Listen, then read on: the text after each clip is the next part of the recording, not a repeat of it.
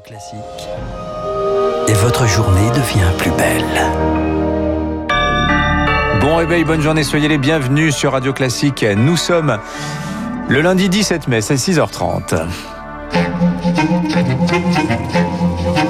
6h30, 7h30, la matinale de Radio Classique avec Dimitri Et Pavlenko. soyez les bienvenus, c'est un plaisir de vous accompagner pendant une heure. À la une de l'actualité ce matin, Marc Bourreau, l'impuissance de la communauté internationale face au déluge de feu au Proche-Orient. Un nouveau raid israélien cette nuit sur la bande de Gaza au lendemain d'une des journées les plus meurtrières depuis le début du conflit. 42 Palestiniens tués en 24 heures dans l'enclave, avec 200 morts depuis lundi dernier, 40 000 déplacés. En réponse, le Hamas a tiré plus de 3000 roquettes sur l'État hébreu. Hier soir, une voiture bélier a visé des soldats israéliens dans le quartier ultra sensible de Sheikh Jarrah à Jérusalem-Est. Le Proche-Orient transformé plus que jamais en poudrière et malgré les appels au calme, la communauté internationale reste dans l'impasse. Bonjour Augustin Lefebvre. Bonjour Marc, bonjour à tous. Le Conseil de sécurité de l'ONU n'est toujours pas parvenu à parler d'une seule et même voix hier soir. Oui, troisième réunion et troisième échec en une semaine. Une nouvelle fois, les États-Unis se sont opposés à une déclaration commune. La Chine parle d'obstruction et même les alliés de Washington commencent à s'interroger sur ce refus. L'ONU est la seule organisation internationale qui n'a pas pris position officiellement.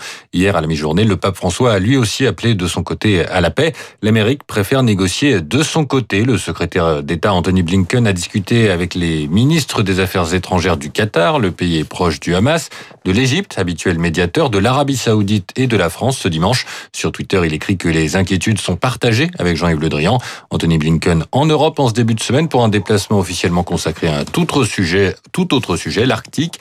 Le dossier pourrait en revanche être abordé demain en marge d'un sommet Afrique qui réunit à Paris une trentaine de dirigeants, dont l'Égyptien Al-Sisi. Merci Augustin Lefebvre. Et par ailleurs, euh, Reporters sans frontières saisit la Cour pénale internationale après des frappes israéliennes euh, contre des locaux abritant plusieurs médias à Gaza. L'agence américaine AP, la chaîne Al Jazeera, RSF parle de possibles crimes de guerre. Enfin, l'effroi encore près de Jérusalem hier soir. Deux personnes ont trouvé la mort, plusieurs autres blessés dans l'effondrement de gradins dans une synagogue.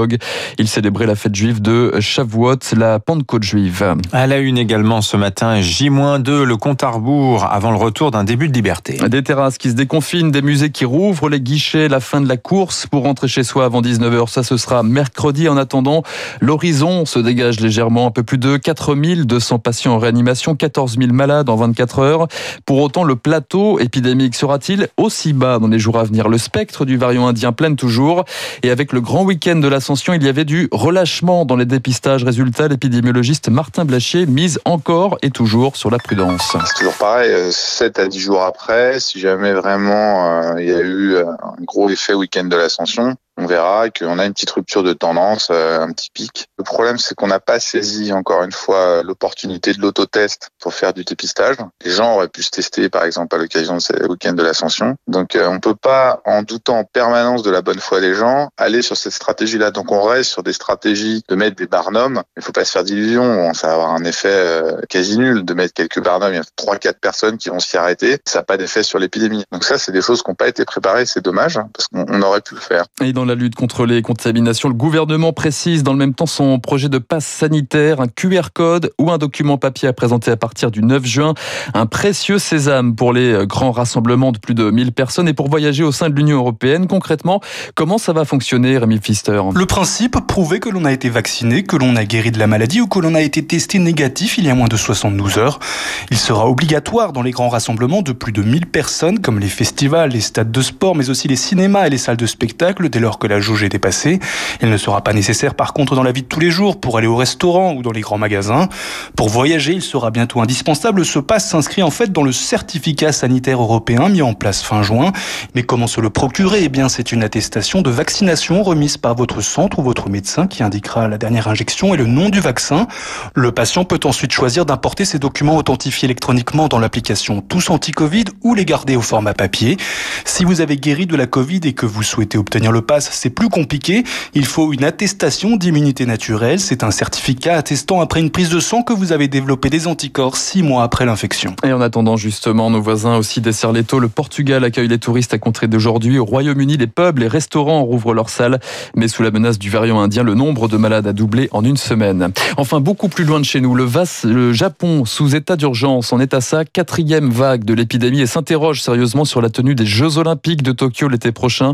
80% des Japonais sont contre. Selon un nouveau sondage publié ce matin, nous serons au Japon dans le journal de 7h30. Il est 6h35 dans l'actualité également ce matin, le Rassemblement national dans la tourmente. Oui, le JDD publié hier un rapport de l'Office central de lutte contre la corruption. Après cinq ans d'enquête, le parti de Marine Le Pen est accusé de détournement de fonds européens par le biais d'emplois fictifs, d'assistants parlementaires, montant de la fraude près de 7 millions d'euros. Faut-il y voir un boulet au pied de la présidente du RN à un mois, à moins d'un an, pardon, de la présidentielle? Pas certain, répond Jean-Yves Camus, spécialiste de l'extrême droite, s'il est au micro de Rémi Vallès. Le Rassemblement national a un avantage, c'est qu'il n'a jamais été au pouvoir. Et j'allais dire, on a l'impression que ça gomme tout le reste. Les affaires, incontestablement, il y en a eu depuis un certain nombre d'années. Quand ça n'était pas celle des assistants parlementaires, c'était celle dite d'équipe de campagne. Ce type de révélation ne porte pas suffisamment. Le problème, ce serait qu'une procédure judiciaire débouche avant l'élection présidentielle de 2022. C'est hautement improbable. Valentin Maron, mis en examen pour assassinat, est placé en détention provisoire hier soir après trois jours de cavale.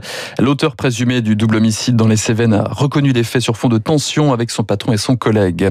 Placement en détention également hier soir pour un adolescent de 14 ans à Ivry-sur-Seine. Il est mis en examen pour meurtre.